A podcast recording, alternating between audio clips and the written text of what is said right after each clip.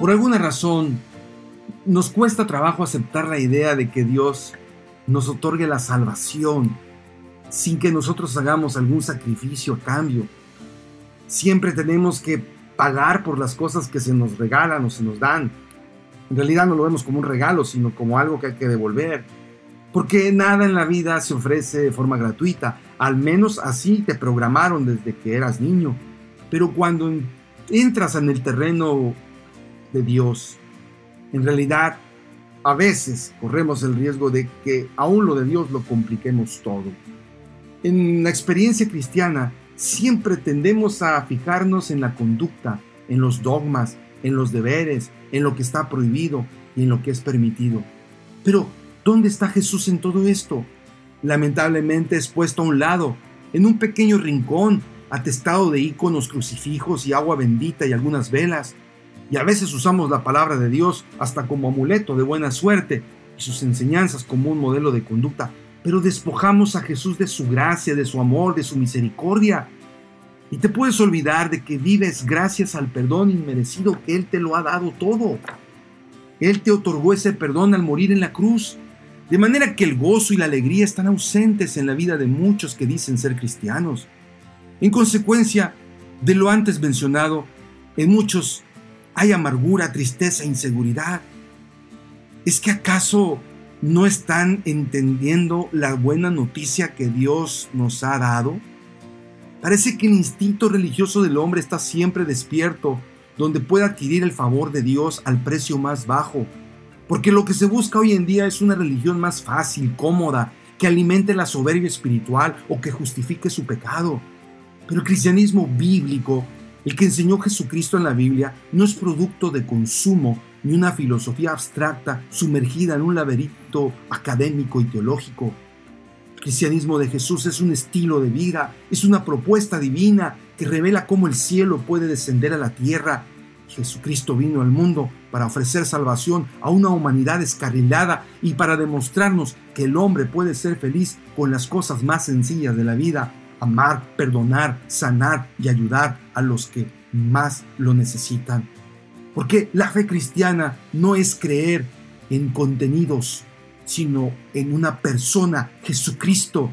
Es amarle y confiar en Él. Y esa es la asignatura más importante de la vida. Así que no lo olvides, joven. Después de todo lo que te he dicho, esto es lo más importante. Finning Yancey, en su libro Gracia Divina, contra condena humana, relata una anécdota muy interesante. Este autor habla que durante una conferencia sobre religión comparada que se celebró en Inglaterra, expertos de todo el mundo iniciaron una serie de debates sobre una pregunta muy interesante. ¿Cuál es la creencia exclusiva de la fe cristiana? Si es que hay alguna. ¿La encarnación? No. Otras religiones tenían versiones diferentes de dioses que aparecían en forma humana. ¿Un libro sagrado? La Biblia? Bien, también hay muchas religiones que tienen su propia Biblia.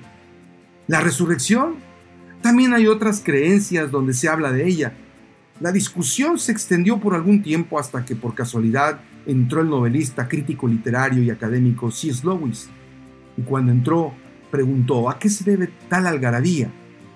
Preguntó con curiosidad y como respuesta escuchó que sus colegas estaban discutiendo sobre la contribución exclusiva del cristianismo entre las religiones del mundo.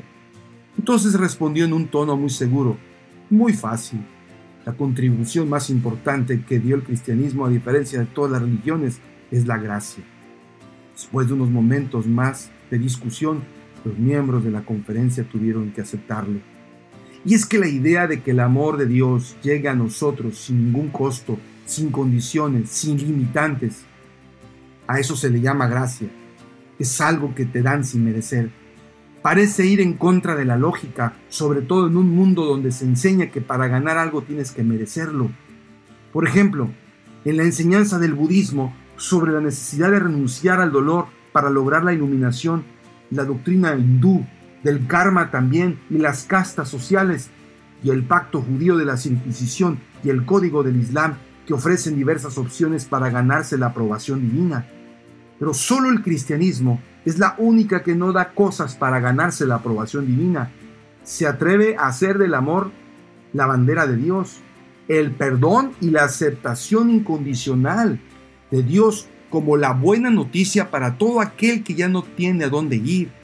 Y es que Jesús proclamó el reino de la gracia, un lugar donde el sol sale para los buenos y malos, un lugar donde las aves recogen gratuitamente sus semillas sin arar ni cosechar para ganárselas, un lugar donde las flores del campo, sin que nadie las cuide, brotan sin cuidado alguno. Sí, Jesús veía gracia en todas partes, hasta en los más recónditos rincones de oscuridad. Y cuando pareció que la llama del amor se extinguía en algún sitio, la rociaba con chorros hasta inundar todo a su alrededor. Lo más extraño es que nunca usó la palabra gracia y no la analizó ni la estudió. En lugar de hacerlo, comunicaba la gracia por medio de historias, relatos que puedes leer en los evangelios. Usaba la imagen de un padre amoroso que esperaba a su hijo perdido, que éste regresara. Nos compara con una oveja desorientada que requiere de un buen pastor. Se identifica con una madre amorosa que interrumpe sus quehaceres para encontrar su moneda perdida. Así pues, todas esas múltiples imágenes o metáforas, Dios tiene únicamente un propósito en mente, decirte cuánto te ama y cuánto está dispuesto a hacer por ti, de manera que todos pueden fallar, aún los que te aman, incluso también tus padres te pueden fallar, pero de algo puedes estar bien seguro, pase lo que pase, jamás Jesús te dejará de amar. ¿Por qué no lo buscas? Él te está esperando con sus brazos abiertos en Él está el secreto del triunfo y con Él todos tus límites son desafiados. Porque la gracia es la segunda oportunidad que el mundo no ofrece. Es la esperanza para los que han fracasado en la vida. Es la terapia divina para superar todas las adicciones. La gracia es el ungüento que suaviza y sana la relación matrimonial.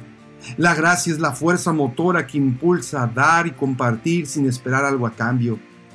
Es el golpe que opaca todo orgullo y vanagloria humana.